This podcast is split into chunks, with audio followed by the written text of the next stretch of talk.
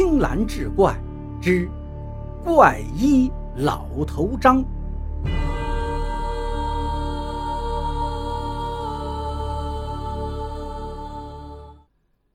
被救的小伙子痊愈之后，还给老头张送来了一对大酒葫芦。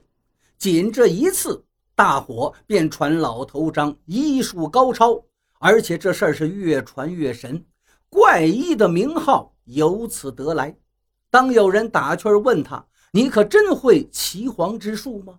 老头张笑着摆摆手：“我这个呀，小打小闹还行，救不了人。”开始有些人还将信将疑，可后面发生的这件事更加坐实了老头张怪异的名号。豆腐店对面有一家炸糕店，做出的炸糕外酥内软，香甜可口。可今天早晨还未开张，新闸高还没有开闸，就有两个人抬着一个青年挡在门口，吵闹不休。周围逐渐就围起了人来。这种热闹怎么少得了老头张呢？他赶紧快步走上前。众人在吵闹声中也知道了事情的来龙去脉。原来这躺着的青年昨天早晨赶来此地探亲。走了一天一夜的路，是又累又饿，便在炸糕店点了三块炸糕和一碗粥。谁知这个老板实在不地道，一听年轻人口音是个外乡人，便有意要坑骗于他。算钱时愣说他吃了五块炸糕。那青年吃了几块，自己心里能没数吗？据理力争，我就吃了三块。老板也是个泼皮耍赖，硬说他吃了五块。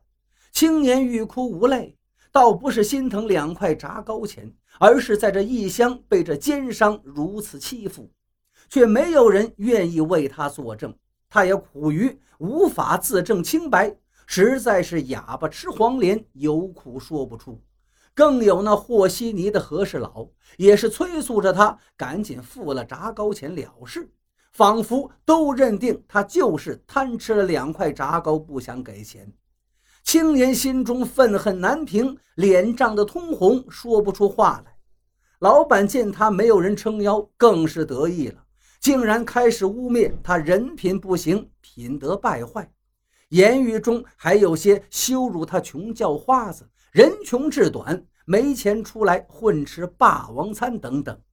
青年哪能受得如此羞辱，急红了眼。哐当一声，把钱袋子摔到案板之上，抓了铺子里的尖刀，便要划开肚腹自证清白。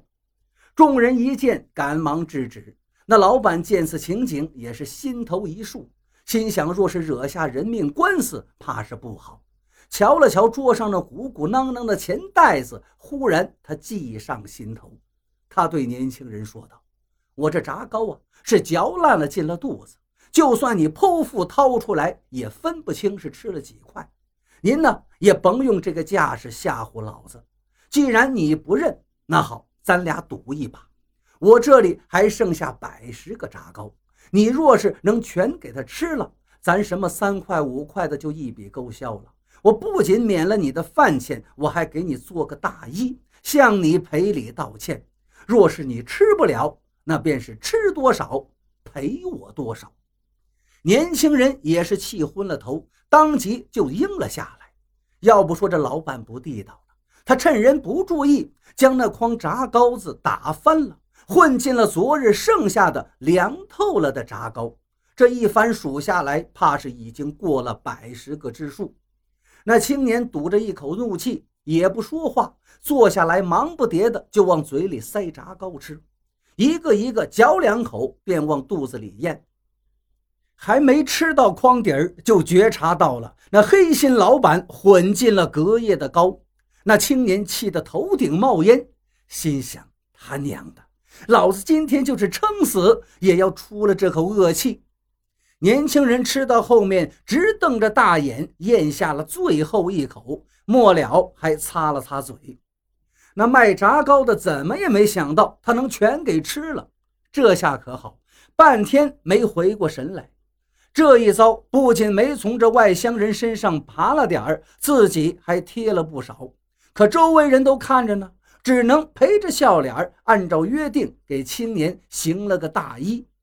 众人是纷纷叫好。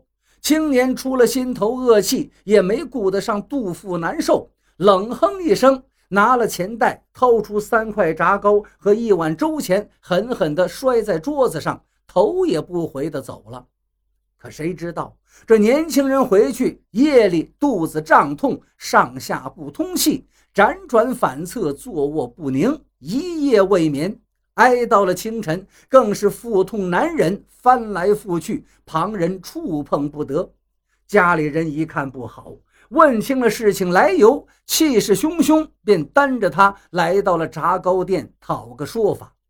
这炸糕店老板也是作孽，惹谁不好？这个年轻人竟是镇东头猪肉店老板王三儿的亲外甥。这王三儿可不是个好惹的人物啊！常年的杀猪，一脸的凶相。这彪形大汉二话不说，从怀里掏出一把剔骨尖刀，直接就插在卖炸糕的桌子上，要那炸糕店老板就地医他外甥。若是医不好，跟他娘的没完。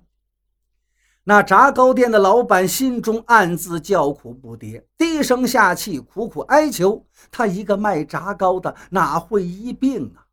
好巧不巧。卖炸糕的一抬眼，就瞧见老头张在人群里探着个头，正揣着手瞧热闹呢。